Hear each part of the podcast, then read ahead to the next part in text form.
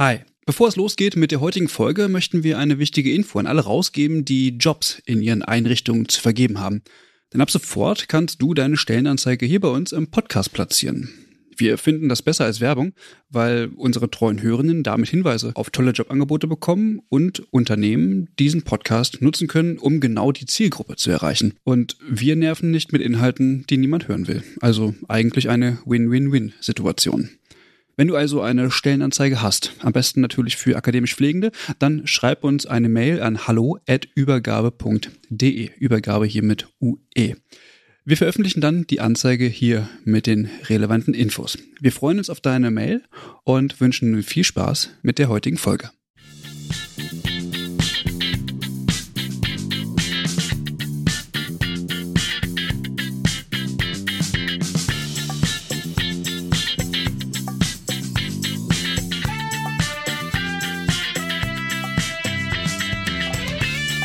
Hallo und herzlich willkommen zu einer neuen Folge des Übergabe-Podcasts. Ich sitze heute hier mit Christian, den ich sogar anschauen kann. Wir nehmen heute vor Ort auf und zwar in Bonn. Hallo Christian. Hallo Eva. Und mit uns am Tisch sitzt eine ganze Reihe von Personen. Wir sind heute nämlich insgesamt sechs Personen, die aufnehmen. Und damit ihr unsere Stimmen auch zuordnen könnt, würde ich vorschlagen, wir machen eine kurze Vorstellungsrunde. Wir sind nämlich hier beim Kongress vom BIP und vielleicht, Lena Dorin, magst du einmal anfangen? Ja, sehr gerne, Eva. Ich freue mich ganz besonders, dass wir heute hier zusammenkommen können, um diesen Podcast noch aufzunehmen. Mein Name ist Lena Dorin und ähm, ich bin Arbeitsbereichsleiterin im Bundesinstitut für Berufsbildung, bin also zuständig für die Pflegeberufe mit einem Team von insgesamt aktuell rund 15 Personen. Und zuvor habe ich in Pflegewissenschaften promoviert, war Referentin für Pflegepolitik und mache jetzt eben die Leitung von dem Arbeitsbereich seit drei Jahren. Sehr schön. Da wir uns heute mit dem Thema Bildung und Forschung so ein bisschen beschäftigen, sitzt auch Malte Falkenstern dabei. Malte, wer bist du? Ja, hallo auch von mir. Ich bin die Koordination des Forschungsprogramms des Arbeitsbereichs 26 und mein Hintergrund ist auch primär Projektmanagement, Programmmanagement und eben auch internationale Berufsbildungsprojekte. Und in der Funktion der Koordination des Forschungsprogramms bin ich eben auch heute hier. Sehr schön, vielen Dank dir. Mit am Tisch sitzt auch Professorin, Doktorin Karin Reiber. Wir haben uns auf das Du geeinigt, alle hier am Tisch. Das freut mich. Karin, wer bist du? Wo kommst du her? Ja, mein Name hast du schon gesagt. Ich komme aus dem Süden, Hochschule Esslingen und habe dort eine Professur für Erziehungswissenschaft mit den Schwerpunkten Berufspädagogik und berufliche Didaktik für die Fachrichtung Pflege. Habe dort einen Forschungsschwerpunkt Educate for Care mit aktuell neun Mitarbeiterinnen und Mitarbeiter und wir machen Berufsbildungsforschung im Berufsfeld Pflege. Spannend. Und unser letzter Gast ist Professor Dr. Bernd Reuschenbach. Bernd, wo kommst du her? Ja, aus München sehe ich auf deinem ja, Namensschild. Richtig, so ist es. Also auch aus dem Süden. Ich habe dort die Professur für Pflegewissenschaft und Gerontologie und bin mit diesem Projekt hier und mit dem BIP zusammengekommen, weil wir in gleich drei Projekten die Pflegebildung beforschen. Von Hause aus bin ich auch Krankenpfleger und die Mischung aus den beruflichen Hintergründen einer Methodenausbildung plus Krankenpflege hat wahrscheinlich dazu geführt, dass die Kontaktstelle zum BIP hergestellt wurde. Ja, vielen Dank für die Vorstellungsrunde. Bevor wir uns jetzt tiefer mit dem Arbeitsbereich, den ihr hier vertreten werdet, beschäftigen, würde ich vorschlagen, wir hören einfach mal in den Einspieler von Monika Hackel, die nämlich die Leiterin der Abteilung ist.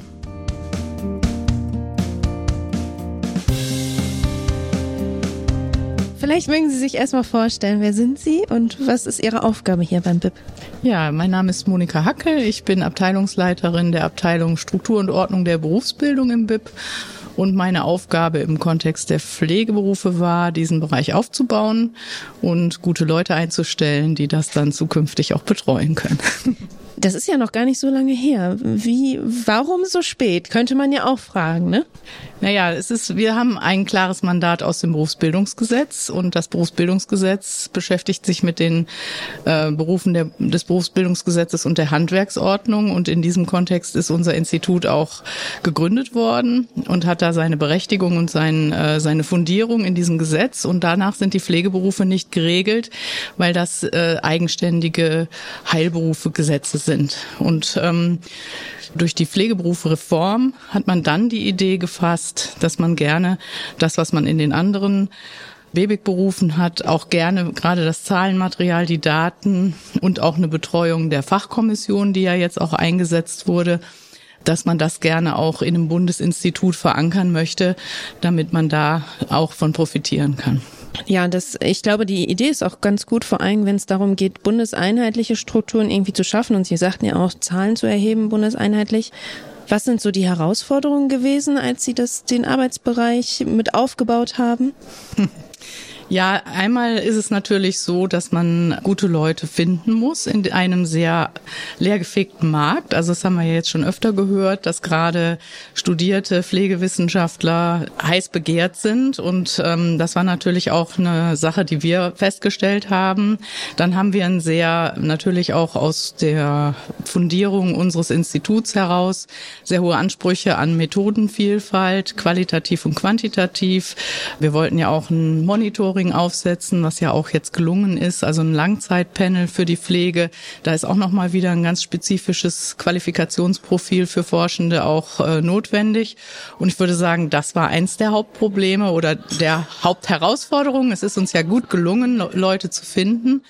Auf der anderen Seite ist es natürlich immer so, dass wenn man jetzt mit Bundesressorts zu tun hat und dann neue Bundesressorts, ähm, mit denen muss man sich auch erstmal finden und herausfinden, welche Erwartungen an einen gerichtet sind, welche Erwartungen man erfüllen kann aus der Konstitution der Institution heraus und welche vielleicht auch nicht. Also ein Aushandlungsprozess und da sind wir aber, glaube ich, ganz gut auch mit den beiden Ressorts und mit unserem Ressort BMBF, was ja für uns zuständig ist als Rechtsaufsicht, im Gespräch gewesen und das waren halt auch so Aushandlungsprozesse.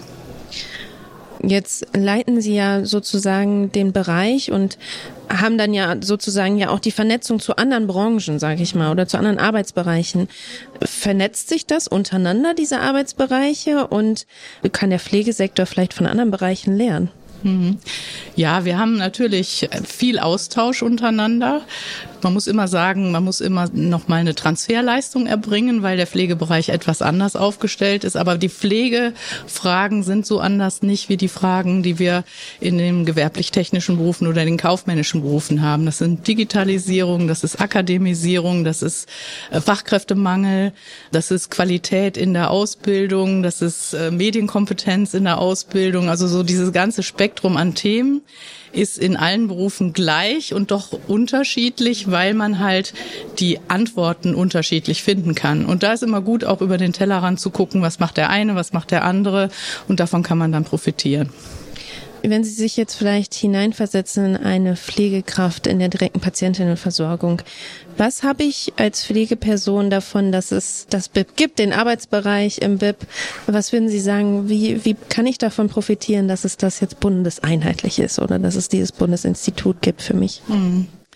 Ja, also einmal natürlich haben wir Angebote, Broschüren für Praxisanleiter in der Pflege, für die Ausbildung stellen wir bereit. Aber jetzt die reine Pflegekraft, für die machen wir natürlich auch Sachen, indem wir Projekte identifizieren. Wie kann zum Beispiel Weiterbildung in der Pflege gestaltet werden? Ist das nicht auch was, was bundesweit gestaltet werden muss? Dazu machen wir Forschungsprojekte. Wir haben ein Forschungsprojekt zur Weiterbildung in der Pflege. Wir haben ein Forschungsprojekt auch zum Thema Führungsweiterbildung in der Pflege. Und das sind alles Themen, wo mittelbar dann auch die in der Pflege arbeiten von profitieren sollten. Das ist unser Ziel. Wir wollen ja die Versorgungsqualität verbessern und damit natürlich auch die Arbeitsbedingungen in der Pflege. Natürlich sind wir da nur ein kleiner Beitrag, das ist ganz klar. Wir können die Welt nicht retten, aber wir können unseren Beitrag leisten und der bezieht sich vor allen Dingen auf gute Bildungsangebote in der Pflege. Ich könnte mir auch vorstellen, dadurch, dass Sie ja auch Forschungsmittel zur Verfügung stellen und Ausschreibungen machen, dass das ja auch wiederum eine Förderung der Pflegewissenschaft ja auch sein kann, dass Forschung betrieben werden kann, die dann im besten Fall auch diesen Theorie-Praxistransfer irgendwie leistet. Und ich glaube, dafür ist dieser Kongress hier eigentlich ganz gut geeignet. Wie kam es zu der Idee, diesen Kongress zu machen? Ja, wir haben ja dieses Forschungsprogramm zur Pflegebildung und zum Pflegeberuf und da haben wir eine ganze Reihe von Projekten, die jetzt auch schon in einem Stadium sind, wo sie auch nach draußen gehen können. Und dann haben wir uns überlegt, dass wir gerne das zusammen machen würden in einem größeren Kontext und dazu dann auch Wissenschaftlerinnen und Wissenschaftler aus anderen Projekten, die jetzt nicht vom BIP gefördert werden, mit dazu holen, um auch diesen Netzwerkgedanken zu fördern, um den wissenschaftlichen Nachwuchs zusammenzubringen, um ins Gespräch zu kommen, was ja hier auch, glaube ich, ganz gut gelingt, gerade aktuell. Und äh, über diese Sachen die pflegewissenschaftliche Community noch mal mehr zu verstärken, auch bundesweit. Also bei uns ist halt immer der Fokus auch auf bundesweit. Und das denke ich ist auch in der Pflege etwas, was durchaus noch wachsen kann, wo man noch unterstützen kann und wo wir dann auch unseren Beitrag leisten können. Sehr gut. Suchen Sie noch PflegewissenschaftlerInnen, falls äh, welche zuhören? Gibt es noch im Moment offene Stellen?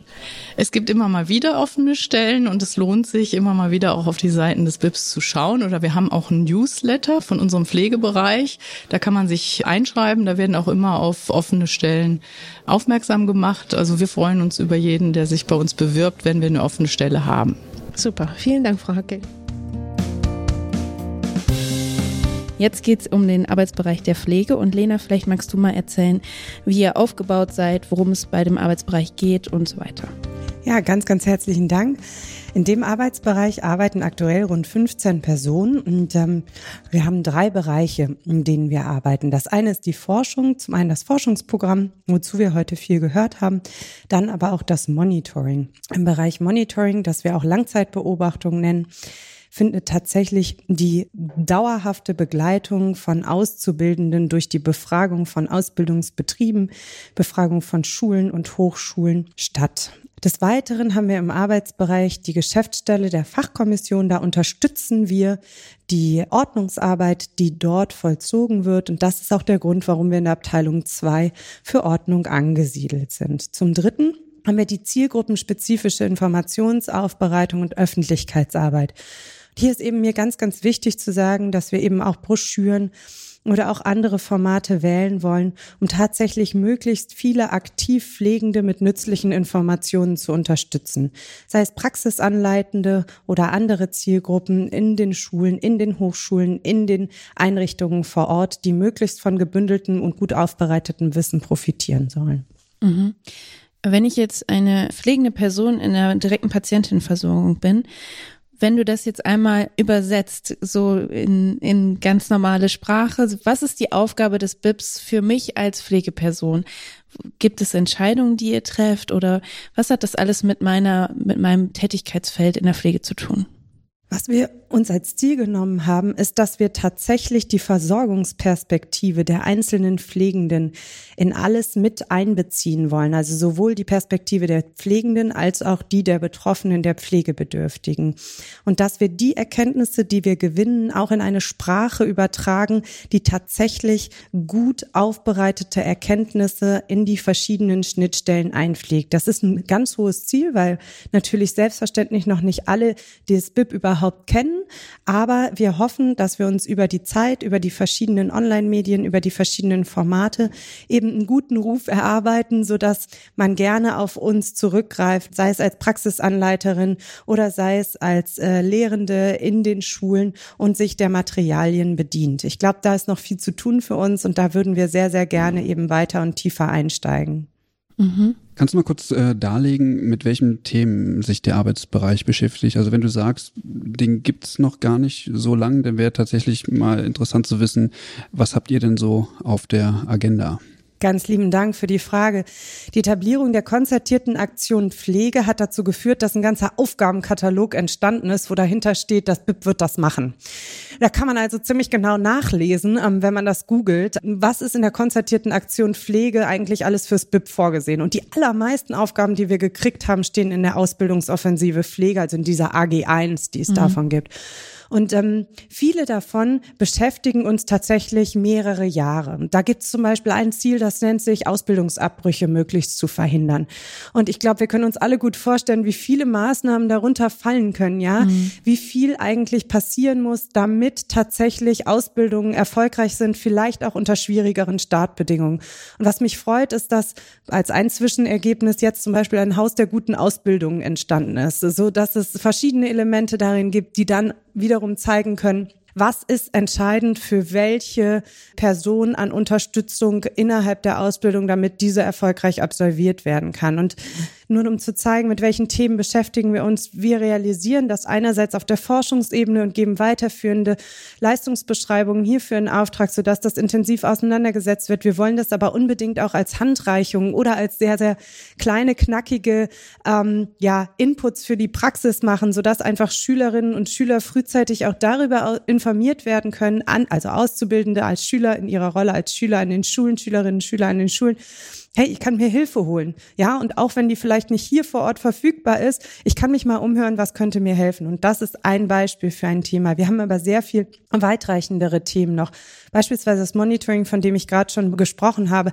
Da geht es tatsächlich um den Aufbau einer Langzeitbeobachtung. Und wir kämpfen da mit einem schwierigen Anfang, weil wir wussten gar nicht, welche Pflegeheime in Deutschland überhaupt ausbilden. Und wenn man von da anfängt und man hat die Aufgabe eben ganz langfristig Daten zu erheben zu der Entwicklung von Auszubildenden, dann merkt man, wie viel Recherchearbeit, wie viel Telefonarbeit dahinter steckt. Dennoch, auch darüber, wir wollen einfach am Puls der Zeit bleiben. Wir möchten abfragen, was macht die Ausbildung attraktiv, um dann wieder an die verschiedenen Gruppen und selbstverständlich an die Politik Empfehlungen geben zu können, an welchen Stellschrauben man drehen kann, um eben gute Ausbildungsbedingungen zu haben. Denn wir wissen, wenn eine Ausbildung gut läuft und die Auszubildenden sehr zufrieden waren, dann haben sie eine hohe Motivation, möglichst dauerhaft in der Pflege und häufig auch bei ihrem Träger zu bleiben. Mhm.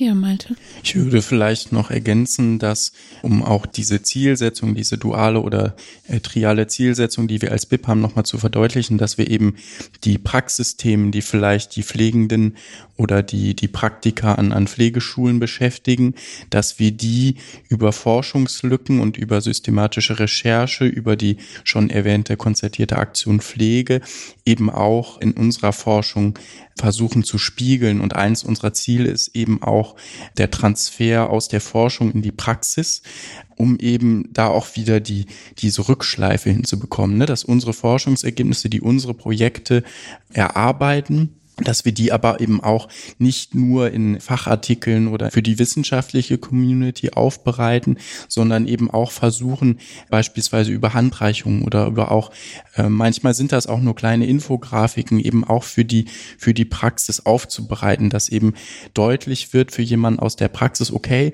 das ist vielleicht der aktuelle Stand der Forschung, das kann mir konkret in dem und dem und dem Bereich vielleicht helfen. Also wir versuchen da auch so ein bisschen eine Spiegelrolle einzunehmen für jeweils die andere Position. Das wäre jetzt tatsächlich auch so ein bisschen meine Frage gewesen, wie denn der Link zur Praxis äh, funktioniert. Weil auf der einen Seite ist es natürlich so, dass theoretische Arbeit notwendig ist, Lena, wie du es gerade gesagt hast, naja, wir brauchen die Daten. Aber wenn die Daten jetzt vorhanden sind und die Erkenntnisse, dann ist ja jetzt die Frage, wie kann das jetzt in Maßnahmen umgewandelt werden? Und dafür sind dann diese Handreichungen da, oder?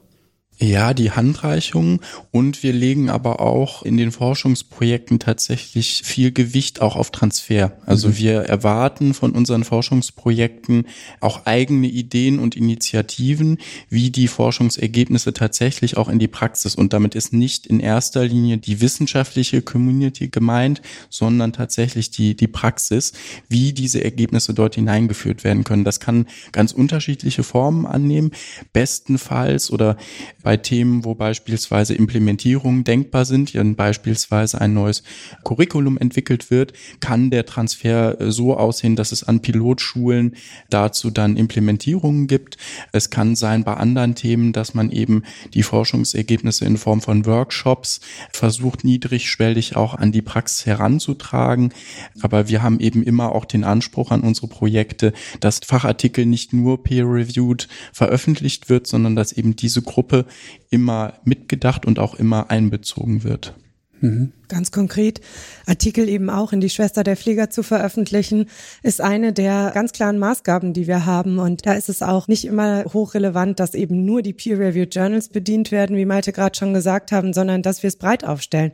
Und immer zu denken, okay, wir haben jetzt hier ein Erkenntnisinteresse und wir haben erste Zahlen, Daten, Fakten, sage ich mal. Was davon interessiert die Praxis und wie bekommen wir es dahin? Was ist für die weitere Forschung relevant und was braucht die Politik und wie aufbereitet? Das ist eigentlich unsere Schnittstelle, an die wir sitzen und wo wir uns bemühen, die richtigen Daten, Fakten und Ansprache für alle zu finden. Mhm. Nicht zuletzt ist aus dem Grund übrigens auch diese hybride Veranstaltung entstanden, weil wir haben gemerkt, es gibt Praxisanleiterinnen, die wollen sich hier zu ein, zwei Themen ganz gezielt dazuschalten, sind mhm. aber sonst im klinischen Alltag gebunden. Ja. Die hätten wir nicht erreicht, wenn wir nur vor Ort hier geblieben mhm. Ja. Äh, du hast gesagt, der jüngste Arbeitsbereich ist dein Arbeitsbereich, 2.6. Was heißt äh, der jüngste? Seit wann? Ähm, wir sind seit gut drei Jahren am Bundesinstitut für Berufsbildung etabliert und mit jüngsten meine ich eben jüngst etabliert. Wir haben eine sehr altersgemischte Struktur unter den Kolleginnen und Kollegen und wir bemühen uns eben von den wesentlich vielen Erkenntnissen, die es am BIP schon zur Berufsbildung auch gibt, zu profitieren, sodass die Pflege eigentlich über diese Etablierung auch von ganz langjährigen Forschungen und auch ganz langjährigen Erkenntnissen am BIP schon etabliert sind, eben gut profitieren kann. Deshalb freuen wir uns, dass wir da am BIP aufgenommen wurden. Hm, ich habe dazu noch mal eine Frage. Also das BIP war mir hm, schon bekannt, so, aber dass es so eine, äh, also so ein schweres Gewicht im Grunde genommen einnimmt, war mir bis zu diesem Kongress tatsächlich überhaupt gar nicht bewusst. Du sagst jetzt seit drei Jahren. Mich würde interessieren, wie seid ihr denn organisiert, weil ihr schon krass viel Output habt.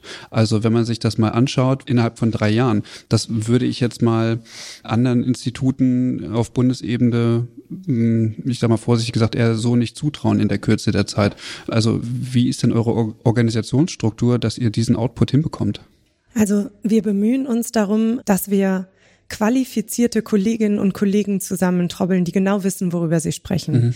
Wir bemühen uns darum, dass wir die Aufgaben möglichst im Team angehen, um zu den besten Lösungen zu kommen und überlegen dann, wie lange das braucht. Es ist ein hoher Druck auf den Arbeiten, weil die konzertierte Aktion Pflege natürlich mit der Ausbildungsoffensive in, in der Endphase sozusagen ist und ein Endbericht vorgelegt werden muss.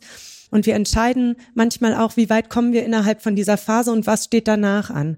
Denn ähm, wir glauben, dass es gut ist, die Anstoße, die aus der Politik kommen, aufzugreifen, aber dass solide wissenschaftliche Forschung auch passieren muss. Und wir versuchen uns so zu organisieren, dass der eine Teil bedient werden kann, aber die Perspektive mit dem längerfristig nicht verloren geht.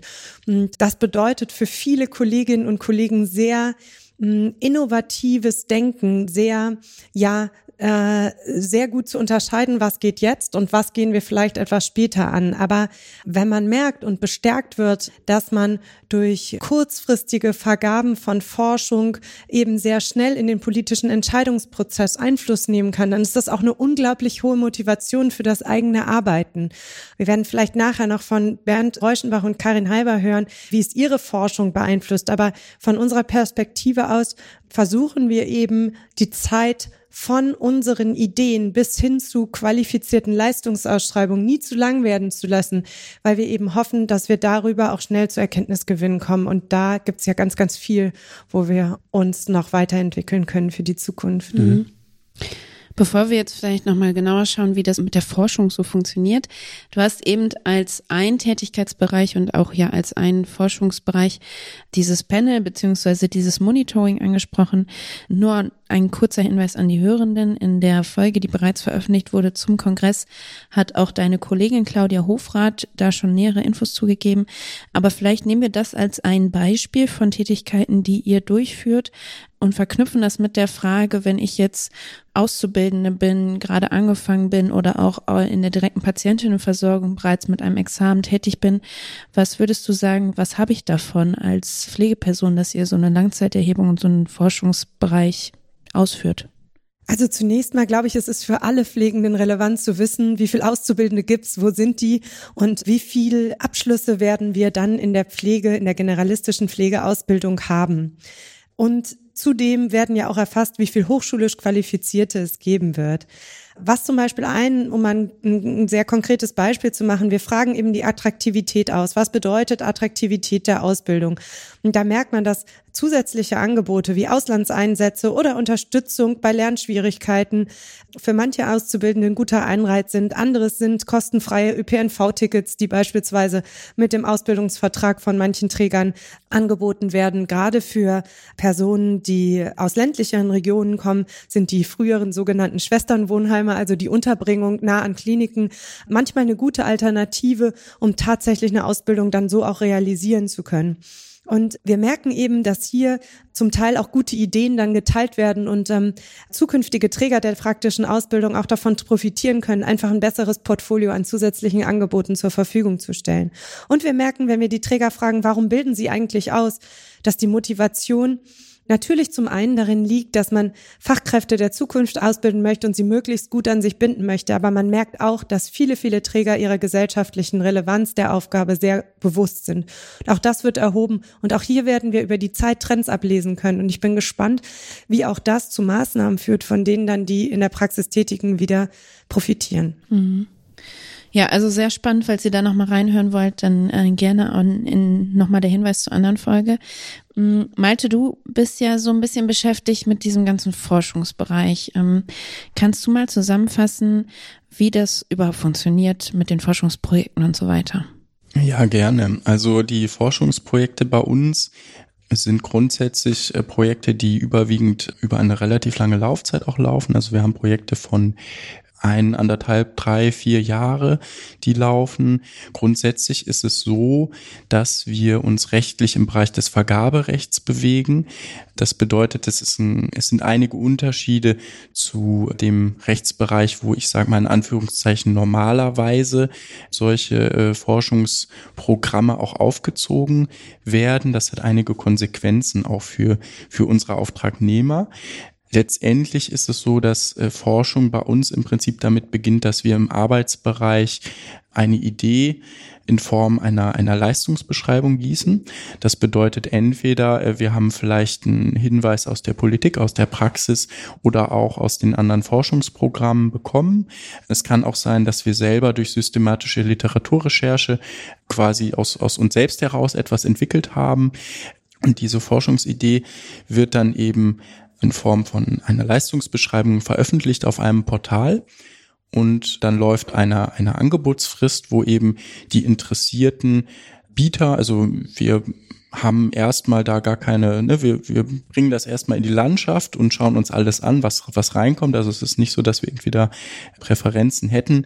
Wir haben auch die interessantesten Bietergemeinschaften, die sich dann finden und dann ist es eben so, dass da eine gewisse Zeit vergeht und dann kommen eben Angebote zu uns aus den verschiedensten Ecken und von verschiedensten ja, Entitäten, sage ich mal. Und wir bewerten dann diese Angebote nach vorher veröffentlichten Kriterien. Mhm. Also wir machen auch transparent, ähm, nach welchen Kriterien da jemand vielleicht dann weiter vorne landet oder weiter hinten. Und dann kann es tatsächlich sehr schnell gehen. Sobald wir uns eben für, für ein Angebot entschieden haben, kann im Prinzip der Start sehr schnell erfolgen. Also insgesamt würde ich sagen, dieser gesamte Prozess kann innerhalb von so drei bis sechs Monaten idealerweise äh, abgeschlossen sein, sozusagen von der ersten Idee am Reißbrett bis zum Start des Projektes. Hm, das ist kurz, nur um das einzuordnen. Äh, wer nicht, nicht in dem Bereich so tätig ist, ähm, würde ich schon sagen, dass das eher, eher sehr fix ist so. Ja. ja, aber liegt das daran, dass ähm, das äh, Institut quasi noch relativ neu ist und es deswegen so schnell geht und weil der Bedarf so hoch ist? Weil man kennt es ja, also Eva, wie du sagst, ganz andere Zeiträume. Das Institut ist nicht neu, sondern unser Arbeitsbereich ja, genau. ist neu. Aber ich glaube, wir müssen eben in den Leistungsbeschreibungen so gut vordenken und vorstrukturieren, dass die Bewerbungen dann in relativ kurzer Zeit bewältigt werden können. Aber wir merken auch, ganz kurze Ausschreibungsfristen engen eben doch den Bewerberkreis dann zum Teil auch ein. Mhm. Das heißt, wir müssen Kompromisse finden. Was geben wir wie vor? Was brauchen wir durch das Vergaberecht an Säulen?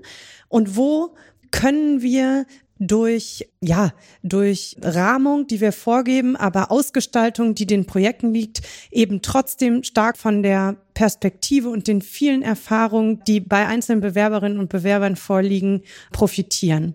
Und das ist sozusagen unser Fund. Das heißt, die Leistungsbeschreibungen müssen so gut sein, dass es Lust macht, sich darauf zu bewerben. Mhm. Wenn beispielsweise ein Befragungsinstitut jetzt unsere Methodik komplett in Frage stellen würde für die Fragestellung und wir keine Bewerbung hätten, könnten wir halt auch nicht vergeben. Mhm. Würde vielleicht auch noch ergänzend, die drei bis sechs Monate, das war sozusagen der Idealtypus. Das mhm. bedeutet im Umkehrschluss natürlich auch, diejenigen, die sich darauf bewerben, haben sehr wenig Zeit.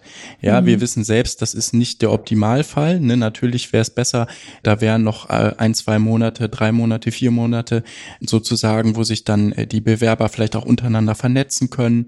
Erstmal schauen, mit wem kann ich das bearbeiten, welche Partner brauche ich auch. Mhm. Also das hat Vor- und Nachteile. Der Vorteil ist einfach auch, oder vielleicht auch die Notwendigkeit, dass es eben manchmal einfach auch ein politisch oder ein, ein hochaktuelles Thema ist, was wir eben beforschen möchten. Und da sehen wir dann eben auch die Notwendigkeit, das so schnell wie möglich aufzugleisen, um eben wenigstens dann in den nächsten Jahren für diese politische Fragestellung oder für diesen Schmerzpunkt, der, der die Praxis auch trifft, wissenschaftlich validierte Antworten oder wenigstens Daten beitragen zu können. Also wir haben da auch eine Flexibilität. Wir haben auch, das war auch bei uns ein Lernprozess. Also wir hatten am Anfang, da können vielleicht auch Bernd und Karin gleich noch was dazu sagen, Verfahren, wo wir sehr kurze Laufzeiten wählen, fast schon mussten, weil es eben politisch mhm. äh, so drängend war. Wir haben mittlerweile, konnten wir da auch einfach neue Themen reinbringen, wo wir einfach auch äh, mehr Raum geben konnten oder eben auch mehr Zeit geben konnten. Und vielleicht noch, äh, um das nochmal zu verdeutlichen, diese, diese Vorgaben, auch die Lena angesprochen hat in den Leistungsbeschreibungen. Es ist tatsächlich so, dass hier äh, das Vergaberecht ja Vor- und Nachteile hat. Ein Vorteil ist, wir können eben gut schon eine Zielrichtung rausgeben, in, in welche Richtung das Projekt äh, sich bewegen soll. Das ist dann nicht so, dass wir quasi die Ergebnisse schon antizipieren, aber wir können eben schon ein wenig Vorarbeit leisten, so würde ich es vielleicht formulieren. Der Nachteil oder es wirkt dann immer so, als würden wir die Forschenden einengen wollen. Das ist äh, auch für viele äh, unserer Bieter tatsächlich ungewohnt, weil es eben einfach auch andere Förderlinien oder andere Player in dem Bereich gibt, die das anders machen. Für uns hat sich dieses Konzept aber insgesamt auch einfach gut bewährt, weil dadurch, dass wir eben von Anfang an auch Entwicklungsarbeit in die Projekte stecken, sozusagen noch vor dem ersten Start, ist es uns auch möglich, sehr gut und äh, ich glaube auch fachlich äh, sehr ja, mit Expertenwissen von unserer Seite das Ganze zu begleiten. Also wir versuchen eben auch immer, wenn jetzt neue Anregungen da sind, vielleicht neue Forschungsergebnisse aus anderen Richtungen, vielleicht auch politische Hinweise, die immer sofort einzuspeisen in die Arbeit. Und das geht natürlich nur, wenn wir von Anfang an genau wissen, das sind die Projektziele, das sind die Forschungsfragen, die beantwortet werden und eben durch unsere Vorarbeit da auch gut diese Rolle ausfüllen können. Mhm. Dadurch, dass ihr das ausschreibt, habt ihr keine Kontrolle, wer am Ende sich bewirbt. Und jetzt kann es ja sein, dass ihr ein Thema habt und sagt, das wäre jetzt super, wenn das das IPW in Bielefeld machen würde. So, da ist die Fachexpertise, wäre super, könnt ihr euch natürlich nicht aussuchen. Jetzt bewerben die sich nicht. Ist das doof für euch? Oder sagt ihr, schade, die anderen machen es jetzt aber auch gut? Also ihr habt ja einen guten Überblick tatsächlich durch interne Recherchen und so weiter. Wer hat was gemacht? Wer hat wozu eine Meinung? Auch wer kann vielleicht qualitativ hochwertig arbeiten? Und jetzt habt ihr da eine Ausschreibung und jetzt bewirbt sich da jemand drauf, wo ihr sagt, oh, naja, es ist tatsächlich so, dass wir sozusagen bis zu dem Zeitpunkt, äh, wo die Frist abläuft, ich tatsächlich keinen Einblick habe, mhm. wer arbeitet gerade an einem Angebot. Mhm. Das ist für uns eine Blackbox. Also wir schreiben die Verfahren aus und versuchen eben so gut wie möglich vorher natürlich zu schauen, gibt es Akteure im, im Feld, die geeignet wären. Das ist, ne, natürlich versuchen wir das so zu, zu verfassen, dass es auch möglichst viele potenzielle ähm, Institutionen gibt, die das, die das machen können. Aber es ist letztendlich für uns auch eine Blackbox, was sozusagen am, am, am Tag der Entscheidung dann im Lostopf ist. Grundsätzlich auch die Angebotszahl variiert. Also wir hatten schon Verfahren, die wir auch mehrmals tatsächlich ausschreiben mussten, weil sozusagen keine Angebote kamen. Mhm. Äh, dann haben wir wieder Verfahren, wo ganz viele Angebote dort sind. Das ist nicht immer vorhersagbar. Also wenn ich jetzt, ne, wir haben ja inzwischen äh, 23 Projekte aufgegleist. Ich würde mir trotzdem da nicht anmaßen, vorherzusagen, für welches Thema viel kommt und für welches nicht. Aber auf deine Frage, wir haben auch mit der Zeit jetzt gelernt, dass vielleicht die Bietergemeinschaften, die sich finden, dass man gar nicht immer vorhersagen kann, was funktioniert gut, was funktioniert nicht mhm, gut. Okay. Also, ne, wenn man jetzt sich so vor der, vor dem Zuschlag hatten wir bestimmt auch mal eine Vorstellung im Kopf, okay, das wäre vielleicht bestenfalls ähm, eine Hochschule in Kooperation mit einer Pflegeschule und dann wurde es am Ende was anderes und das hat aber trotzdem gut funktioniert. Also diese, klar kann es sein, dass wir da mal unsere Vorstellung haben, wer vielleicht auch geeignet wäre, das zu machen, aber letztendlich wie gut sozusagen die Ergebnisse werden, das entscheidet sich unterwegs. Also es gab natürlich auch schon Fälle, wo vielleicht Konsortien äh, sich beworben haben und die wir auch bezuschlagt haben, weil wir vom Konzept dann überzeugt waren, äh, wo wir gar nicht drauf gekommen wären, dass so ne, diese Konstellation an den Start geht, die aber sehr gut funktionieren. Deswegen mhm. mhm. ähm, Deshalb müssen wir immer versuchen zu abstrahieren. Wir müssen versuchen, Qualitätskriterien für das Zuschlagsverfahren zu definieren, die auf verschiedene Art und Weisen erfüllt werden können. Das ist manchmal gar nicht so leicht, sich davon zu abstrahieren, was man da im Kopf hat. Aber ich glaube, dass es ganz, ganz wichtig ist, weil man so nämlich auch abstrahiert hinzu, was wollen wir eigentlich und was für Expertisen sind dafür dringend notwendig. Und dann überlassen wir es den Bietern, wie sie die zusammenstellen in einem Angebot. Mhm, okay. Und eigentlich, wenn es uns gelingt und es gut läuft, dann haben wir es geschafft, dass die sich Gedanken machen können, wie werde ich ein Jahr, zwei Jahre, drei Jahre gut zusammenarbeiten und bestmöglich zu dem Ziel kommen. Das mhm. wäre so das Wunschdenken. Wenn es so funktioniert, dann hat's richtig geklappt. Und Andersrum würden wir uns ja anmaßen, dass wir wüssten, oh, die haben da schon mal was gemacht, die könnten das bestimmt nochmal. Aber manchmal merkt man, die sind vielleicht nur als Bieter beteiligt und das ist gut so, weil in dem und dem Bereich, den wir vielleicht auch wollen, haben sie gar nicht so viel Expertise. Oder mhm. man merkt, wissenschaftliche Mitarbeiter haben gewechselt und es bewerben sich wer anders, mhm. der ist vielleicht noch nicht Professorin, Professor, aber stimmt, in der neuen Institution kommt durch die ein, zwei Wechsel eine viel größere Expertise zusammen. Mhm. Und so bleiben wir eigentlich relativ nah dran am Puls der Zeit. Okay. Mhm. Jetzt seid ihr ja irgendwie, habt ihr so eine auf den ersten Blick vielleicht merkwürdige Verknüpfung zwischen Forschung und Politik. Also ihr schwebt da irgendwie so zwischen den Stühlen vielleicht auch. Ich weiß ja auch, dass ihr ähm, schon viel Erfahrung in der Forschung gemacht habt. Wie schafft ihr es, wenn irgendwie aus Seiten der Politik gesagt wird, wir wollen mal zu dem und dem Thema Ergebnisse haben? Dann ist es ja eventuell so, dass diese Person, die diese Erwart, also dann mit bestimmten Erwartungen an die Ergebnisse diesen Auftrag auch erteilt oder diese Idee einbringt. Wie schafft ihr es, das irgendwie so miteinander zu verknüpfen oder dann zwischen diesen Seiten zu schweben, wenn es auch darum geht, ja, die, die Forschungsergebnisse frei zu beurteilen? Auf jeden Fall, das ist eine ganz wichtige Frage. Ich glaube, was uns hilft, sind, wir sind als BIP eine Ressortforschungseinrichtung des Bundes. Und damit sind bestimmte Freiheiten auch verbunden. Also wir werden hier keine Forschungsergebnisse biegen und irgendwie gewünschte Ergebnisse erzielen. Auf keinen Fall.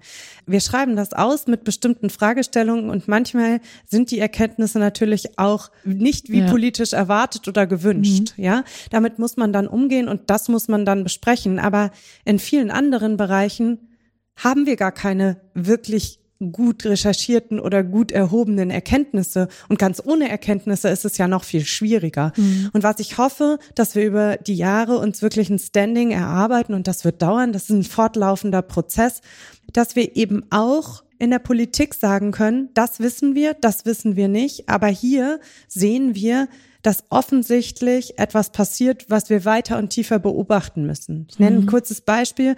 Es gibt offensichtlich so eine Art, ja, Praxisschock wird das von manchen genannt.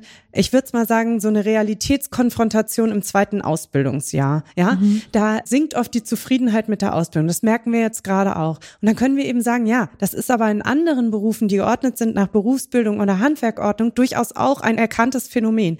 Das heißt noch nicht, dass ein größerer Anteil abbrechen wird und es das heißt auch noch nicht, dass wir uns in einem Abwärtstrend befinden, sondern es heißt, es taucht jetzt hier ein Phänomen auf, was wir jetzt mit weiter begleiten können, worauf wir aufpassen sollten, mhm. dass wir weiter begleiten sollten. Und ich glaube, wenn diese Sensibilität von verschiedenen aufgegriffen wird, auch von der Politik, dann entsteht hoffentlich, so ist unsere, wirklich unser Wunsch, auch eine größere Sensibilität für das Feld insgesamt mit hoffentlich Entscheidungen, die eben besser für die Pflege der Zukunft sind. Mhm. Das bedeutet, die Ergebnisse, die gewonnen werden, die legt ihr auch nochmal mit anderen Arbeitsbereichen intern im BIP quasi übereinander und ähm, habt damit die Möglichkeit zu sagen, als Beispiel, ähm, die, die Ausbildungszahlen in der Pflege sind rückläufig, dann könnt ihr aber aus anderen Ressorts vielleicht auch sehen, naja, das betrifft nicht nur die Pflege, das genau. betrifft insgesamt auch andere Berufe. Genau. Und dann ist erstmal ganz wichtig zu gucken, ja, wie viele Auszubildende sind denn überhaupt in diesem Ausbildungsjahr insgesamt in die Ausbildung gestartet? Gibt es andere Gewinner oder Verlierer, wird es dann so schön gesagt. Mhm. Ja, gibt es andere wo, wo steigende Ausbildungszahlen oder zurückgehende Ausbildungszahlen zu beobachten sind. Wie ist das? Und das ist ganz, ganz wichtig, mit den, im Austausch mit den Kolleginnen und zu Kollegen zu kommen. Wir werden einen Jahrgang haben, da ist umgestellt, gibt's weniger Abiturienten, ja, mhm. weil es nur eine unterschiedliche Laufzeit am Gymnasium gab. Und da ist es ganz, ganz wichtig, immer mit allen anderen im Austausch zu bleiben darüber, um die Interpretation auch nicht im luftleeren Raum stattfinden zu lassen. Das ist eigentlich ein wichtiger Teil unserer Arbeit. Das finde ich eigentlich total wichtig und äh, also notwendig. Wenn ich beispielsweise Twitter durchkämme, so, dann ist die Aussage immer, wir haben zu wenig Leute in der Pflege und so. Aber es fehlt irgendwie immer ein Korrektiv, was sagt, naja, das ist vielleicht richtig, aber wir haben grundsätzlich einfach viel zu wenig Menschen, die sich ausbilden lassen. So, das ist jetzt kein Phänomen der Pflege und es wird dann aber immer groß gemacht, weil man nicht in der Lage ist, links und rechts zu gucken, weil einem der Kontext fehlt. Stimmt, ist richtig. Andererseits sind die Auswirkungen von einem Pflegemangel eben auch sehr, sehr massiv. Natürlich. Was man aber eben auf andere Arten und Weisen auch ausdrücken kann. Aber klar ist, wir haben einen hohen Druck auch auf dem Arbeitsbereich, weil wir eben wissen, wir brauchen eine attraktive Ausbildung und eine lange Bindung in der Pflege, um dem Bedarf, der jetzt schon da ist und der in Zukunft noch steigen wird, Rechnung zu tragen. Mhm. mhm. Ähm, Malte, möchtest du noch irgendwas ergänzen zu dem Forschungsbereich? Du hast ja gesagt, dass ihr einen, Katalog habt, mit dem ihr dann diese Auswahl trefft, die Ausschreibungen äh, beziehungsweise die Bewerbungen. Und es geht scheinbar nicht nur ums Geld, also wer am günstigsten ist sozusagen. Was würdest du vielleicht Menschen, die sich ähm, darauf bewerben, irgendwie mit an die Hand geben, worauf es ankommt? Ja, also es geht natürlich auch ums Geld. Ja, das ist ein Faktor, äh, den können wir auch nicht negieren. Mhm. Es sind natürlich Steuergelder, die wir dann eben unseren Aufträgen auch letztendlich zur Verfügung stellen. Das führt natürlich mit sich, dass wir auch darauf achten müssen, dass das Ganze eben eine, eine gewisse Wirtschaftlichkeit, ein gewisses Preis-Leistungs-Verhältnis hat. Es ist aber so, dass wir immer versuchen, bei den Ausschreibungen, die wir haben, dass äh, die, ich sag mal, 60 Prozent der Kriterien oder des, der Gesamtentscheidung sich aus fachlichen Kriterien speisen. Das heißt, wir haben immer eine Mischung in unseren Kriterien. Ich sag mal, 30 bis 40 Prozent sind der Preis, der Gesamtpreis. Mhm. 50 Prozent Pi mal Daumen sind dann tatsächlich das Konzept. Also wie plant der Angebotsschreibende oder die Angebotsschreibende Person die Umsetzung? Wie sehr ist das durchdacht? Äh, sind da vielleicht auch Ne, wie, wie gut ist das an die Praxis angelehnt? Wie ist der Transfer? Meistens ist es auch so, dass wir den Punkt Transfer äh, so mit 10 bis 20 Prozent der Entscheidung extra bewerten. Und aus diesen drei Bereichen sozusagen Preis, Konzept, Inhalt und die übrigen 10 bis 20 Prozent ist meistens tatsächlich äh, Transfer, speist sich eben dann unsere Entscheidung. Ne, das ist mir an der Stelle auch ganz wichtig. Die, die Entscheidung, die wir treffen, ist primär eine fachliche und sekundär dann tatsächlich natürlich eine finanziell gestützte Entscheidung, weil wir natürlich pro Jahr ein gewisses Volumen zur Verfügung haben.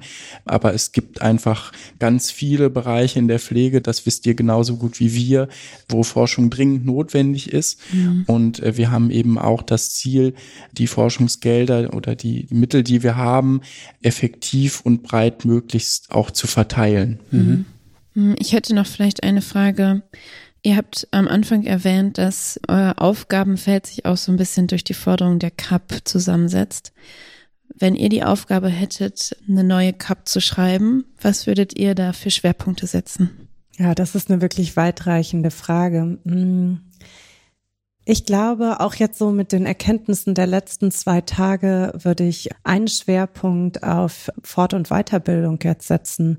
Ich würde versuchen, dass wir Fach- und Führungskarrieren tatsächlich in den Fokus nehmen und dass wir die Ausbildung definitiv weiter begleiten und dass wir auch die Generalistik wirklich weiter stärken, aber dass wir da nicht stehen bleiben. Also, dass wir, viele haben gesagt, es braucht dafür bundesweite Konzepte im Verlauf der letzten zwei Tage, dass wir stark starke Konzepte der Durchlässigkeit haben, die dann sich für Pflegende in Fach- und Führungskarrieren münden. Denn ich glaube, wir unterschätzen manchmal, wie wichtig diese Perspektive schon für die Entscheidung ist, ob die äh, Ausbildung zum Pflegefachfrau, Pflegefachmann angetreten wird. Und ähm, das würde ich mir wünschen, dass vielleicht so in fünf, sechs Jahren jeder weiß, wenn ich dieses und jenes mache, dann komme ich da und dahin und das zeigt sich dann auch durch die Eingruppierung oder die Bezahlung.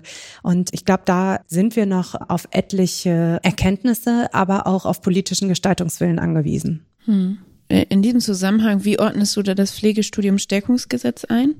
Ja, das ist eine ganz aktuelle Sache. Da muss ich sagen, dass ich froh bin, dass wir es geschafft haben, durch eine Sondererhebung im Panel tatsächlich eine Vollerhebung unter allen Hochschulen machen zu können. Und dabei rausgekommen ist eben, dass sogar die noch recht wenigen Pflegestudiengänge, die es gibt, die direkt über das Studium eine Berufsqualifizierung ermöglichen, nur zu 50 Prozent eben ausgelastet sind. Und klar war, dass die eine größere Auslastung haben, die bestimmte Finanzierungen für ihre Studierenden mhm. ermöglicht haben. Diese Finanzierung führt aber häufig dazu, dass man beispielsweise an den Träger gebunden ist oder anderes. Aber es konnte trotzdem zeigen, es scheint ein wichtiges Entscheidungskriterium ja. zu sein. Und dann ist eben unmittelbar in den jetzigen Prozess eingeflossen, dass wir das durchaus in diesen Daten sehen. Und im neuen Studiumstärkungsgesetz ist im jetzigen Entwurf eben vorgesehen, dass die Studierenden angelehnt an das Ausbildungsgehalt bezahlt werden und die geringe Möglichkeit eben Nebenbeschäftigungen während dieses doch recht vollgepackten mhm. Studiums nachkommen zu können, spricht eben dafür. Aber wir haben auch noch einen dringenden Wunsch an dieses Pflegestärkungsgesetz und zwar dass es einen besseren, einfachen Datenaustausch zwischen uns, dem Bundesinstitut für Berufsbildung und dem Statistischen Bundesamt ermöglicht wird. Denn sowohl die amtliche Statistik als eben auch das Pflegepanel könnten sehr stark voneinander profitieren. Mhm. Und wir hoffen, dass eben Lösungen für den Datenschutz gefunden werden können, die dies ermöglichen. Denn ähm, da könnten wirklich viele Zusatzgewinne entstehen. Hoffen und äh, drücken die Daumen, dass das erfolgreich jetzt die Gesetzgebung passieren wird. Ja. Das heißt, der Datenschutz ist so streng reglementiert, dass ein Austausch von Daten mit dem Statistischen Bundesamt und euch nicht möglich ist? Sagen wir, es stark reglementiert und es wäre halt gut, wenn wir auf verschiedenen Ebenen matchen könnten, so dass wir tatsächlich weitergehende Auswertungen machen könnten. Mhm. Da geht es auf keinen Fall um Patientinnen oder Patientendaten, mhm. um das einmal ganz klar zu sagen, sondern da geht es darum, beispielsweise vorzeitige Vertragslösungen oder Ausbildungsabbrüche genauer identifizieren zu können oder andere und eben auch um Datensparsamkeit. Alles, was dann bei der einen Institution bereits erhoben ist, das müsste die andere Institution nicht erheben. Ja. Und ich hoffe, dass wir da noch einen Schritt weiterkommen. Ist ja auch im Interesse des Steuerzahlers. also, dass man das bindet. Ja, sehr schön. Nehmt ihr die Situation, wie sie ist? Also sprich, es gibt eine Ausbildung, es gibt die Möglichkeit zu studieren in verschiedenster Art und nehmt das auf und äh, generiert sozusagen daraus dann ähm, weitere Projekte, Schrägstrich, ähm, leitet da Ergebnisse ab und Empfehlungen. Oder beziehungsweise und oder habt ihr auch die Möglichkeit, euch zu positionieren und zu sagen, also wir brauchen die Akademisierung als Beispiel. Oder gibt es auch die Möglichkeit zu sagen, naja, also das mit der Akademisierung ist irgendwie ganz schön, aber es gibt eigentlich viel zu wenig Leute, die das irgendwie wahrnehmen und äh, vielleicht sollte man mehr, weiß ich nicht, Ressourcen in die Ausbildung bringen. Das macht ja was mit der weiteren Entwicklung des Pflegeberufes auf der einen Seite, aber auf der anderen Seite habt ihr ja auch den den, den Blick, na, wie funktioniert denn jetzt Ausbildung und wie können wir die Personen, die dort gebraucht werden, auch gut ausbilden und wie kriegen wir mehr Leute in die Ausbildung? Also ich, ich würde nicht sagen Steuerfunktion, aber demnach, wie ihr euch positioniert, kann das ja in eine oder andere Richtung gehen. Wie nehmt ihr diese Verantwortung vielleicht tatsächlich dann auch für die Ausgestaltung des Pflegeberufs wahr? Also tatsächlich ist es für mich sehr relevant, dass das Bundesinstitut für Berufsbildung den Auftrag erhalten hat, die Pflege sowohl für die berufliche als auch für die akademische Ausbildung zu begleiten. Okay. Denn das ist ja ein absolutes Novum. Das heißt, das sowohl als auch ist sozusagen dem BIP schon in die Bücher diktiert, wenn man so will. Und ich finde, dass die Diskussion, die da geführt wird, finde ich wichtig. Allerdings, wir haben schon sehr, sehr lange die Forderung, des Wissenschaftsrats von 10 bis 20 Prozent Akademisierung. Und allein schon die, die ja wirklich schon jahrelang besteht, einmal mal zu prüfen, wie weit sind wir denn in diesem Bereich überhaupt, ja? Und wie viel ist auf diesem Weg noch zu gehen, reicht uns eigentlich gerade als Positionierung vollkommen aus, weil es eine Positionierung des Wissenschaftsrats in diesem Bereich gibt. Es wird jetzt spannend zu sehen, welche Empfehlungen werden da weiter ausgesprochen und wie passt das zu unseren jetzigen Aktivitäten zusammen. Aber ich bin sehr, sehr zuversichtlich, dass wenn wir kein Gegeneinander an dieser Stelle machen, sondern so, wie wir es eben aufgenommen haben, sowohl als auch ein Miteinander, dass wir da weitere gute Erfolge erzielen werden. Insgesamt wird gerade in der Ausbildungsoffensive Pflege an hochschulischen Tätigkeitsprofilen gearbeitet. Und ich glaube, auch da können wir unsere Expertise eben mit einbringen und ähm, die Empfehlungen oder die äh, Profilbildung dort für die hochschulisch Qualifizierten können dazu beitragen, dass tatsächlich da auch Tätigkeitsbereiche dann entstehen.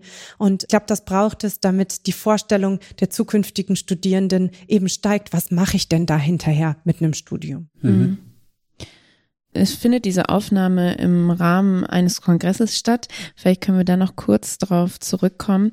Wie würdet ihr den Kongress zusammenfassen und wie ist der Ausblick dessen? Gibt es einen weiteren Kongress? Ist was in Planung und so weiter?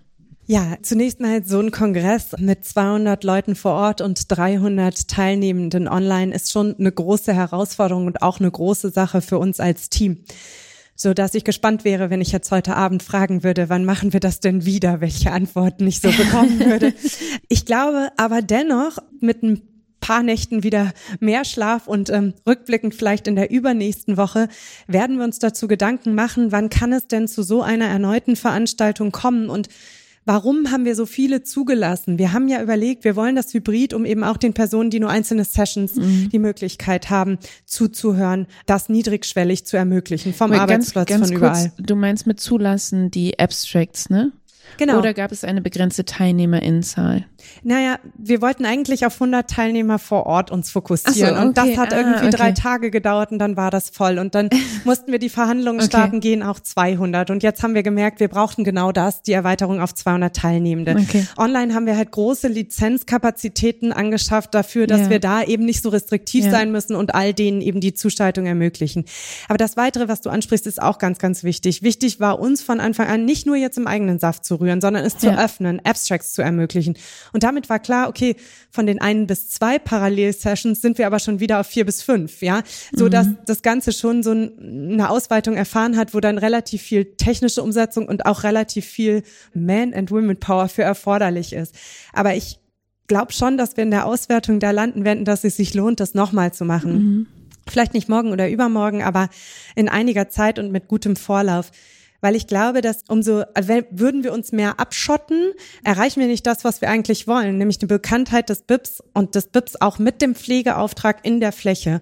Und das würde ich mir wünschen. Und wenn das so klappt, dann glaube ich, dass wir uns da auch nochmal zusammensetzen können und tatsächlich nochmal Erfolg haben werden in einer erneuten Realisierung. Ich würde vielleicht ergänzen, dass wir, ne, für uns war jetzt ein guter Zeitpunkt auch, weil mhm. wir eben in in, einigen Forschungsprojekten jetzt auch so weit vorangeschritten sind, dass erste valide Ergebnisse oder auch ja. äh, Abschlüsse vorliegen. Das heißt, wir haben auch sozusagen etwas in der Hand, äh, mit dem wir jetzt in die, in die Community gehen konnten. Und ich würde gern den Punkt auch nochmal stark machen, dass wir mit diesem Kongress auch das Ziel hatten, zum einen unsere Projekte mit der weiteren wissenschaftlichen Community zu vernetzen, aber eben auch ganz klar Praktika mit reinzuholen. Also wir sind wieder bei diesem, bei diesem Gedanken, wie kann ich Wissenschaft und Praxis verbinden? Da müssen wir jetzt auch im, im Nachgang sicherlich nochmal schauen, ne? wie gut hat das geklappt, was kann man noch optimieren. Mhm. Ich denke grundsätzlich, dass ein Kongress in dieser Größenordnung vielleicht eher in einem gewissen, sagen wir, drei, vier Jahresrhythmus, zwei Jahre, mal schauen, äh, stattfinden wird aber wir haben eben auch äh, immer mal wieder zwischendurch kleinere Workshop-Formate, mit denen wir dann eben zu spezifischen Themen auch dann vielleicht äh, zielgruppenspezifischer agieren ja. können. Also so ja. ein großer Kongress ne, da, da wird jetzt, denke ich, das müssen wir schauen, wann wir das wieder machen, aber es gibt eben auch kleinere Veranstaltungen, die wir, die wir wieder sozusagen jetzt aus der Trickkiste holen wollen. Hm. Ich will das nochmal ganz kurz einordnen, Eva. Du hast den Abstract-Band erwähnt. Da sind ja mal locker 120 Seiten. Ja, Wahnsinn. Genau. Und ähm, damit man ungefähr einschätzt, das sind nicht 120 Seiten Bericht und langweiliger Text so, sondern das sind 120 Seiten gefüllt mit Einblicken über Forschungsprojekte oder Postervorträge oder ähnliches. Also jede Seite ist ungefähr oder anderthalb Seiten ein Projekt. Also kann man sich ungefähr vorstellen, wie viel Bewegung offenbar in diesem Bereich ist. Und offenbar auch, das zeigt ja auch, dass ein großer Bedarf ähm, da ist. Und wir haben auf dem Kongress jetzt auch ein paar Workshops ähm, besucht. Und äh, ich kann zumindest sagen, äh, von denen, die ich äh, besucht habe, auch wenn ich thematisch tatsächlich sehr weit weg gewesen bin, hat es den Austausch gefördert. Und mhm. ähm, es war sowohl Wissenschaft als auch Praxis da, ähm, sprich Schulleitung, Praxisanleitende und so weiter. Das heißt, ich glaube, die Frage, ist uns das gelungen? so wie ich das mitbekommen habe, würde ich sagen, es hat zumindest ein Austausch stattgefunden und ähm, das Wissen äh, ist quasi zirkuliert. So und ich glaube, dass ihr die Zielgruppe, also sprich da, wo es hin soll, in die Bildungseinrichtungen, da ist es, würde ich sagen, zumindest jetzt äh, an diesen zwei Tagen gelandet. Hm. Okay, wir haben ja jetzt schon gehört, was das BIP so macht, welche Aufgaben es sind, wie, wie Forschung dort auch verankert ist. Karin, vielleicht magst du mal aus deiner Perspektive erzählen, warum das für euch wichtig ist, dass das BIP über oder dass dieser Arbeitsbereich überhaupt im BIP verankert ist. Aus eurer Perspektive ist ja so ein bisschen hm. eine Außenperspektive. Gut, also dazu muss man sagen, dass die Pflegeausbildung ja eine Sonderstellung hat, weil sie eben nicht über das sogenannte Berufsbildungsgesetz und auch nicht über die Handwerkerordnung geregelt wird und das ist ein Sachverhalt, den wir natürlich auch schon lange, das hat seine guten Gründe, keine Frage, aber es hat natürlich auch mit bestimmten Risiken verbunden, sage ich jetzt mal. Und die Tatsache, dass der Pflegeberuf jetzt auch am BIP verankert ist, schafft uns, auch wenn wir nach wie vor außerhalb des Berufsbildungsgesetzes geregelt werden, schafft uns ein Stück weit den Anschluss und die Normalität, die wir eigentlich schon seit längerem diskutieren und uns auch gewünscht hatten.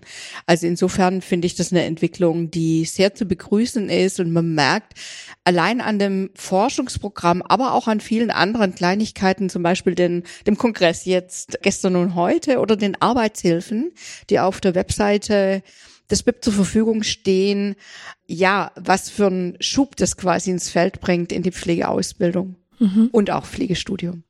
Ja. Bernd, möchtest du da noch was zu ergänzen? Bist ja schon lange in dem Bereich unterwegs und wenn du dich so vielleicht an dein Ich von, von vor vielen Jahren in der Pflegeausbildung zurückerinnerst, was ist da so der, der Input oder was, was hm. bringt es? Ja, ich glaube, es ist wirklich lohnenswert, einen Blick zurückzuwerfen.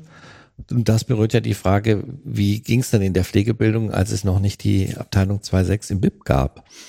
Und dann muss man feststellen, dass es schon einzelne sehr schlecht ausgestattete Forschung gab im Bereich der Pflegebildung, aber nicht den großen Wurf, oft interessensgeleitet. Und damit war auch der Zustrom von Daten und Fakten zu den Entscheidern auf Bundesebene und auf Landesebene nicht da. In letzter Konsequenz bedeutet das, dass eine schnelle Veränderung von Bildungsgesetzen und Bildungsgrundlagen im Grunde genommen jahrelang nicht möglich war. Jetzt kommen andere Zeiten und das ist auch wirklich gut so, denn hier wird Fachwissen gebündelt, hier wird Forschung koordiniert und das ist, glaube ich, auch nochmal wichtig zu sagen. Das ist jetzt nicht Forschung um der Selbstwillen und um Hochschulen auszustatten und die Pflegepraxis mit einer Befragung nach der nächsten zu belästigen, sondern wir treten alle an, ich glaube, das ist das Einende, mit dem Anspruch, dass wir das ja auch tun, um die Versorgungsqualität zu verändern. Das ist, glaube ich, ganz, ganz zentral. Für viele ist das erstmal ein sehr weiter Weg, dass durch die Beforschung von Pflegebildung in letzter Konsequenz Patientinnen und Patienten, Bewohnerinnen und Bewohner in irgendeiner Weise davon profitieren können. Aber realiter ist es nun mal so, dass es hier einen Effekt gibt und dieser Effekt, der kann ja nur dadurch angestoßen werden, dass wir verlässliche Forschung in den vielen, ja, jetzt 23 Projekten des BIP haben. Mhm. Es ist ja auch ein Signal ähm, in Richtung, dass man gleichgestellt ist mit anderen Branchen und anderen Berufsgruppen, oder?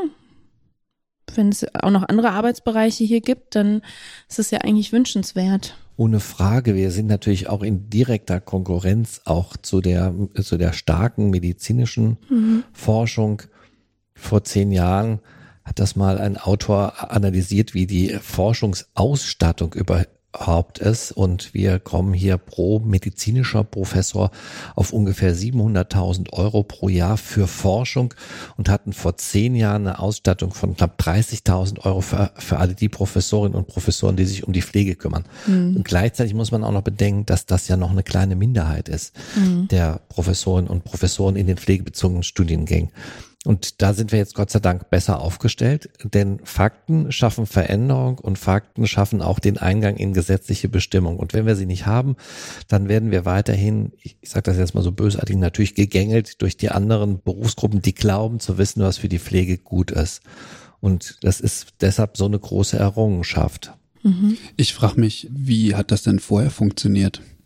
Also es hat doch vorher auch schon sicherlich äh, irgendwie was stattgefunden, um Erkenntnisse zu gewinnen und zu teilen und auf also Daten zu erheben. Wie haben Sie es vorher gemacht? Ja, ich habe ja, eben. Man hat Entschuldige, Karin, ich habe eben, das muss ich, das passt sehr mhm. gut. Ich habe eben neben der Grand Dame der Pflegebildung gesessen, neben Gertrud Stöcker, die zu mir gesagt hat, also die resümierend über den Kongress, das haben wir früher alles im Ehrenamt gemacht. Ja, in entsprechender Qualität war das Ganze, aber eben auch kleinteilig und nicht mit dem direkten Draht in die Politik. Ja, Pflegeforschung, Pflegebildungsforschung oder Berufsbildungsforschung, also es hat sich so in den letzten 10, 15 Jahren da viel getan im Rahmen der Community, sage ich mal, der Berufs- und Wirtschaftspädagogik. Da waren einige von uns Kolleginnen und Kollegen auch sehr aktiv. Aber es ist natürlich auf jeden Fall, es versteht sich ja hier jetzt auch nicht als Konkurrenz, aber es ist auf jeden Fall auch nochmal jetzt ein sehr schönes und wichtiges Format, sozusagen nur über die Fachrichtung Pflege und Domäne Pflege hier zu sprechen. ist beides wichtig, denke ich. Und was Forschungsförderung angeht, ich glaube, deine Frage bezog sich ja auch auf die Forschungsförderung. Natürlich haben wir auch schon immer versucht, uns an anderen Ausschreibungen zu beteiligen, kompetitiven Verfahren. Und das ist uns ja auch mm, immer mal wieder gelungen. Ne? Du hattest ja auch Vorabprojekte, ich hatte auch vorab schon Projekte. Gleichwohl ist es natürlich so, dass ich mir selbst immer so ein bisschen vorkomme dann, dass ich, wenn ich so ein Thema, mein Thema beschreibe und jetzt bei einer BMBF-Ausschreibung mit ins Rennen gehe beispielsweise, dass ich mir selbst so ein bisschen exotisch vorkomme.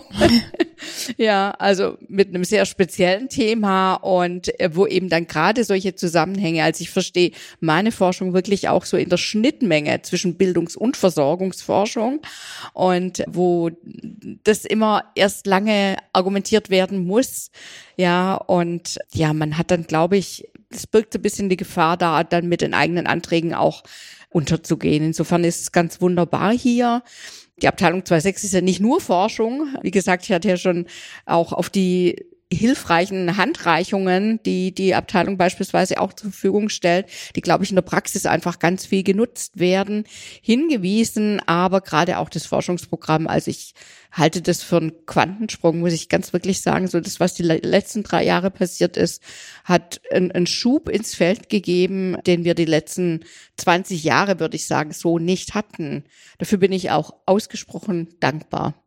Mhm. Ich finde das total interessant, weil Eva und ich, wir, wir kommen aus der Pflegewissenschaft und die Pflegewissenschaft hat ja auch noch nicht so eine lange Historie. Und wir jammern halt auch, dass es noch nicht so etabliert ist, dass das mit der Forschung irgendwie noch so in den Kinderschuhen steckt, zumindest auch im internationalen Kontext, wenn man sich mal vergleicht. Aber in der Berufsbildung scheint das ja noch mal prekärer zu sein, wenn ich das so höre, oder?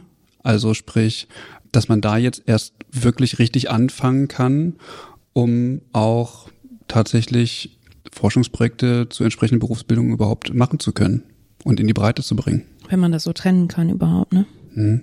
Ja, genau. Mhm. Das wäre auch noch so eine Frage. Also ähm, ich wir hatten schon immer auch Projekte zur Berufsbildungsforschung in der Pflege und wie gesagt, da kam es uns sicher auch zugute, dass wir so die Community hatten, ja, mhm. mit der Berufsbildungsforschung und der Berufspädagogik eben. Das gab es schon auch, also ich glaube, da können wir eigentlich auch von ganz vielem profitieren, was in dem Feld auch, also auch methodisch beispielsweise, ja, was in dem Feld auch so gemacht wird. Da sind wir vielleicht sogar eher auch so ein Stück weit im Vorteil möglicherweise gegenüber der Pflegewissenschaft, die ja zum Beispiel auch methodisch oft noch Neuland betreten mhm. muss. Okay. Ja. Vielleicht könnt ihr beiden nochmal erzählen, wie das überhaupt dazu kam, dass ihr oder beziehungsweise ihr habt hier ja auch in diesem Rahmen des ähm, Kongresses unterschiedliche Forschungsprojekte vorgestellt, die ja auch zum Teil oder komplett, das weiß ich jetzt gerade nicht, durch das BIP finanziert sind. Mm, vielleicht könnt ihr einmal berichten, wie das überhaupt dazu kam. War das über eine Ausschreibung und wo es da so grob drum geht? Ich kann vielleicht anfangen, ja. weil äh, das schließt ganz gut an, an das, was eben Karin Reiber gesagt hat, nämlich die Unterschiede, die man ausmachen kann zwischen Pflegewissenschaft und pflegebezogener Berufsbildungsforschung. Und ich selber komme ja eher auch aus dem Bereich der Pflegewissenschaft und äh, musste mir dann schon die Frage gefallen lassen, warum ich auf die eine oder andere BIP-Ausschreibung reagiere. Ich hätte sie wahrscheinlich nicht mitbekommen, wenn Karin Reiber mich nicht äh, mit ins Boot geholt hätte. Die und Welt ist ein Dorf. Ja, die, die, die Welt ist ein Dorf und das aus, aus methodischen Gründen. Ich glaube schon, dass man das Know-how, was man in den pflegewissenschaftlichen äh, Studiengängen oder an den Hochschulen, die Pflegewissenschaft anbieten, dass man die auch durchaus auch natürlich nutzen kann für diese Art von Forschung. Und so kam das dann bei mir, dass wir zusammen in dem Projekt gestartet sind, was sich um die Evolution der neuen Pflegeausbildung kümmert und für mich war das in vielfacher Hinsicht auch äh, Neuland in der Interaktion. Ich kenne natürlich auch andere Ministerien und andere Ausschreibungslinien. Und das war für mich neben der tollen Zusammenarbeit natürlich mit der Hochschule in Esslingen und dem FBB und allen anderen Partnern, die dann noch dabei waren, war das für mich so unglaublich dialogorientiert, weil dieser gemeinsame Geist, von dem ich eben gesprochen habe, dass man ja die Bildung verändert, um die Versorgung zu verändern, das eint und ich habe mich da sehr wohl gefühlt. Habe auch gestern nochmal intensiv Werbung gemacht bei den Kolleginnen und Kollegen. Immer bei den Ausschreibungen, die ja noch kommen, werden ihren äh, Hut in den Ring zu werfen, weil das ist ein sehr junges und dynamisches Team, das äh, ich fühl mich, fühlte mich hier nicht so gegängelt wie in manchen anderen mhm. Ausschreibungslinien. Man kann hier viel mitgestalten und ich finde, da macht Forschung richtig Spaß und bringt einen in diesem Ziel Versorgungsqualität verbessern wirklich weiter. Und so kamen dann an die anderen Projekte irgendwie auch noch zustande. Das war meine Perspektive. Möchtest du was ergänzen, Karin? Ja, also ich kann das nur bestätigen. Da ging es um die eben Begleitforschung zur Umsetzung der neuen Pflegeausbildung und mir war klar, als ich darauf aufmerksam wurde, das möchte ich unbedingt machen, weil ich ein Vorgängerprojekt hatte, wo wir so verschiedene Auswirkungen untersucht haben, quasi von generalistischer Ausbildung und Pflegestudium unter der sogenannten Modellklausel. Das war ja auch vorher schon möglich und deshalb war das für mich völlig naheliegend und auch ja, dass ich das gerne machen möchte. Und dann ist so ein schönes Antragskonsortium entstanden, FBB, eben Katholische Stiftungshochschule und wir und das hat geklappt. Und ich erlebe das auch so, dass das wirklich eine Zusammenarbeit ist im Dienst der Sache. Mhm. Also mit einem in ganz hohen Maße steht es im Dienst der Sache und das finde ich schon also sehr bemerkenswert muss ich sagen, weil, wie gesagt, da, das kennen wir durchaus. Ne? Häufig ist es ja bei anderen Ausschreibungen so, dass es einen Projektträger gibt, also der das beispielsweise stellvertretend dann für das BMF macht, ja. Und da hat man dann eben Gesprächspartner, die sehr stark von der Verwaltungslogik her denken. Mhm. Ja, und das ist sehr angenehm, dass wir hier quasi in den Gesprächen von der Sache her denken, in allererster Linie. Und natürlich sind dann auch immer wieder spezifische Organisationsdinge hier zu beachten. Das wird uns meistens dann auch transparent gemacht, warum dies so oder so ist. Und dann findet man da auch immer eine gute Lösung. Mhm. Kannst du mal beschreiben, wie so ein Verfahren abläuft? Tatsächlich vielleicht sogar ein Beispiel? Ja, also in dem Fall war es so, die Ausschreibung, ich kann gar nicht genau sagen, worüber ich aufmerksam wurde. Also es läuft über ein Portal, das heißt E-Vergabe und da kann man auch ein Newsletter abonnieren, den man dann quasi so einstellen kann, dass man schon relativ spezifisch die Ausschreibung direkt ins Postfach kriegt. Den habe ich aber bis heute nicht. Also jedenfalls wurde ich irgendwie auf die Ausschreibung aufmerksam und die hatte dann den Charme, dass es eine sehr kurze Frist war, eine sehr kurze Bewerbungsfrist quasi und das lief dann so über die Weihnachtszeit. Es war aber eins der Corona-Weihnachten, wo man irgendwie dann eigentlich sowieso nicht viel anderes zu tun hat, als eben ein Angebot zu schreiben für das BIP. Nicht wahr, Bernd? Ja, so war's, so war's. ich entsinne mich noch, das war Weihnachten 2021, als andere Leute Weihnachten feierten und wir Anträge schrieben. Das gehört halt auch dazu. Das war aber zu einer Zeit, als es noch wirklich sehr kurze Antragsfristen mhm. äh, gab. Mhm. Das ist ja inzwischen deutlich verbessert worden. V vielleicht nochmal äh, zu der Motivation, warum man sich auf die äh, hier unbedingt bewerben sollte oder einen Antrag stellen sollte. Was ich als wirklichen Gewinn auch sehe, das habe ich so auch noch nicht erlebt, ist die direkte, also das äh, Wissen darum, dass die Erkenntnisse schnell in den politischen Prozess eingespeist werden.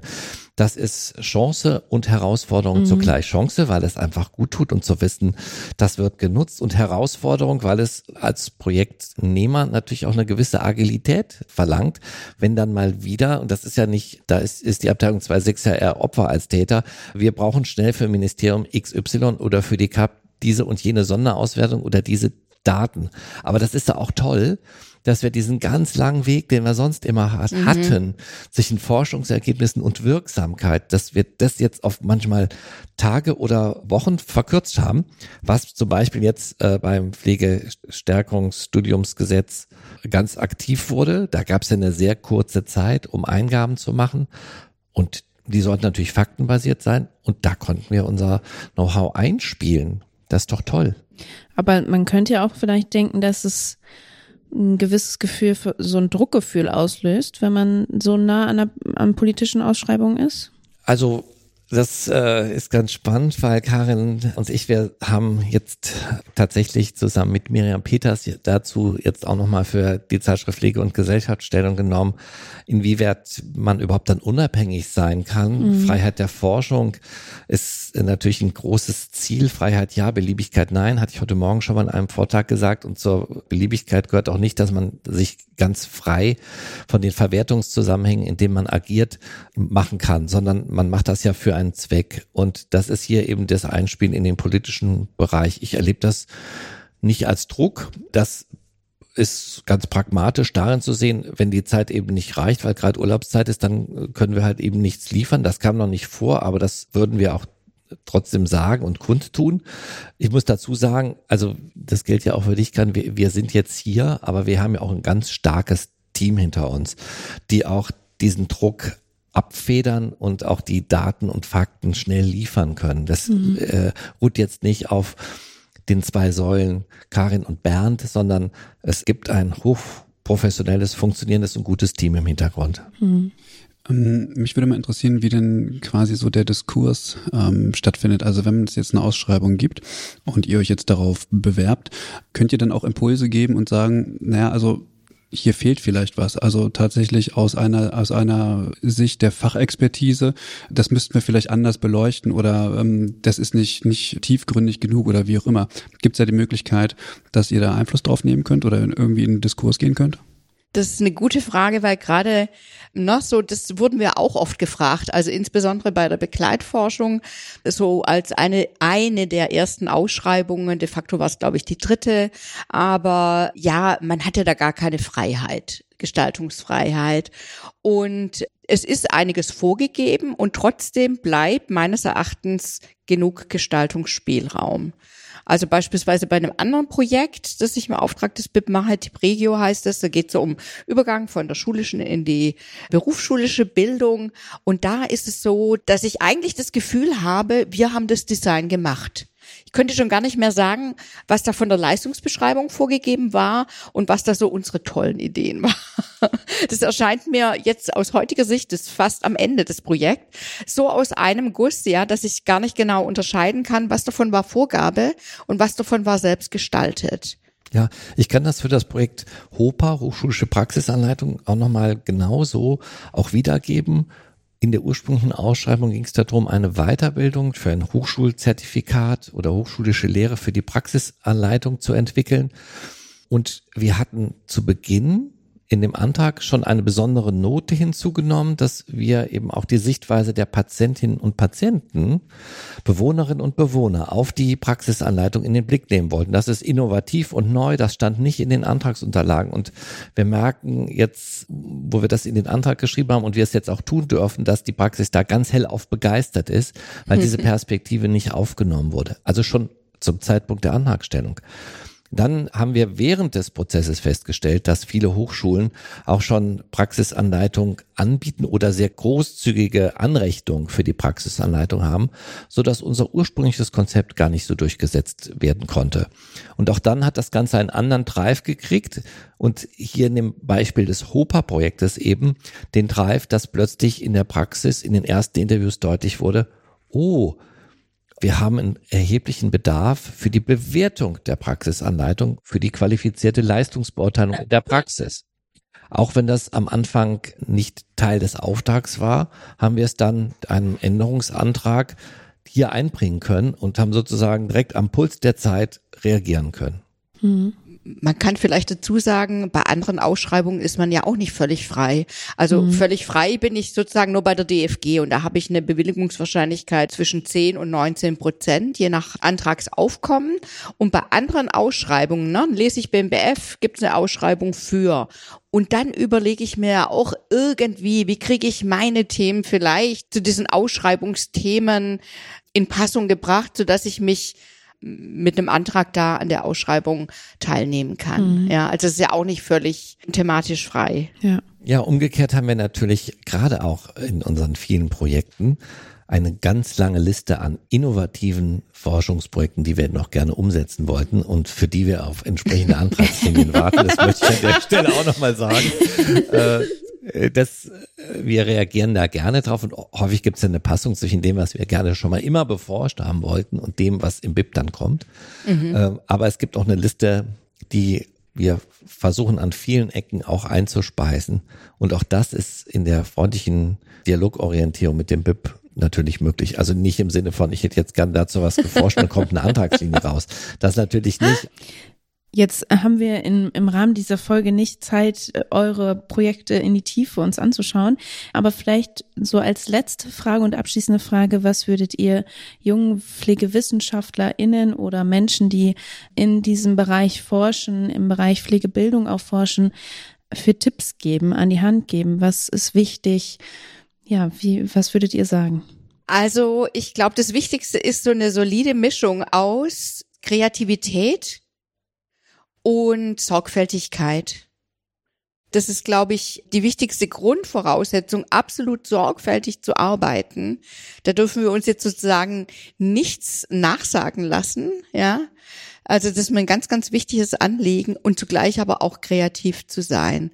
Und, ne, ich glaube, das ist ja unser beider Anliegen und zugleich auch immer quasi so das, das Outcome für die Versorgungspraxis im Blick zu haben, was quasi dann beim Bewohner, beim Patienten auch wirklich ankommt. Mhm. Also ist nicht als Selbstzweck zu betreiben. Ja, ja.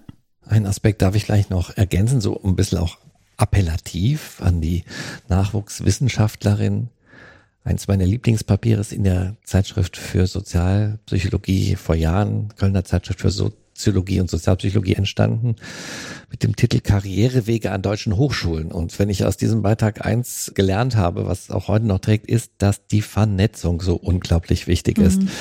Dass es äh, diese Art von Kongressen braucht, gerade auch für Nachwuchswissenschaftlerinnen Lena Dorin hat ja eben auf ihren tollen Promotionsworkshop äh, hingewiesen und ich habe da gestern Menschen aus der Veranstaltung kommen gesehen, äh, freudestrahlend, die gesagt haben, genau das brauchen wir.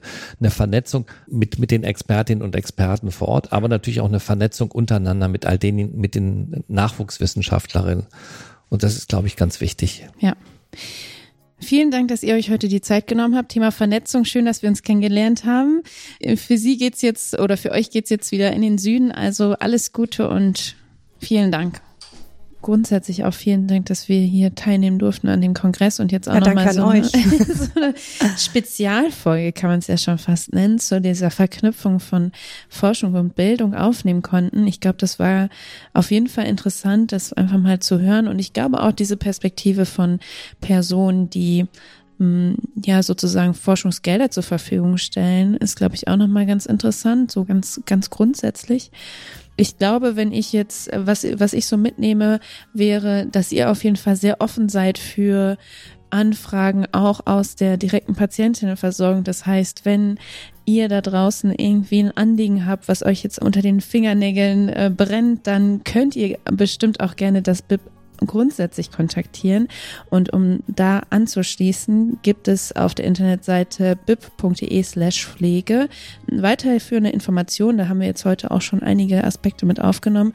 Man kann sich auch für den Newsletter von euch anmelden, dann wird man immer informiert. Genau, das verlinken wir in den Show Notes. Äh, ich habe noch was, was mir eingefallen ist, äh, weil ich ja häufig so mit der pflegewissenschaftlichen Brille gucke mhm. und wir uns ja häufig darüber Gedanken machen, wie kann denn jetzt die Versorgung verbessert werden. Jetzt haben wir aber das Problem, dass ja da keine Leute sind, die versorgen könnten.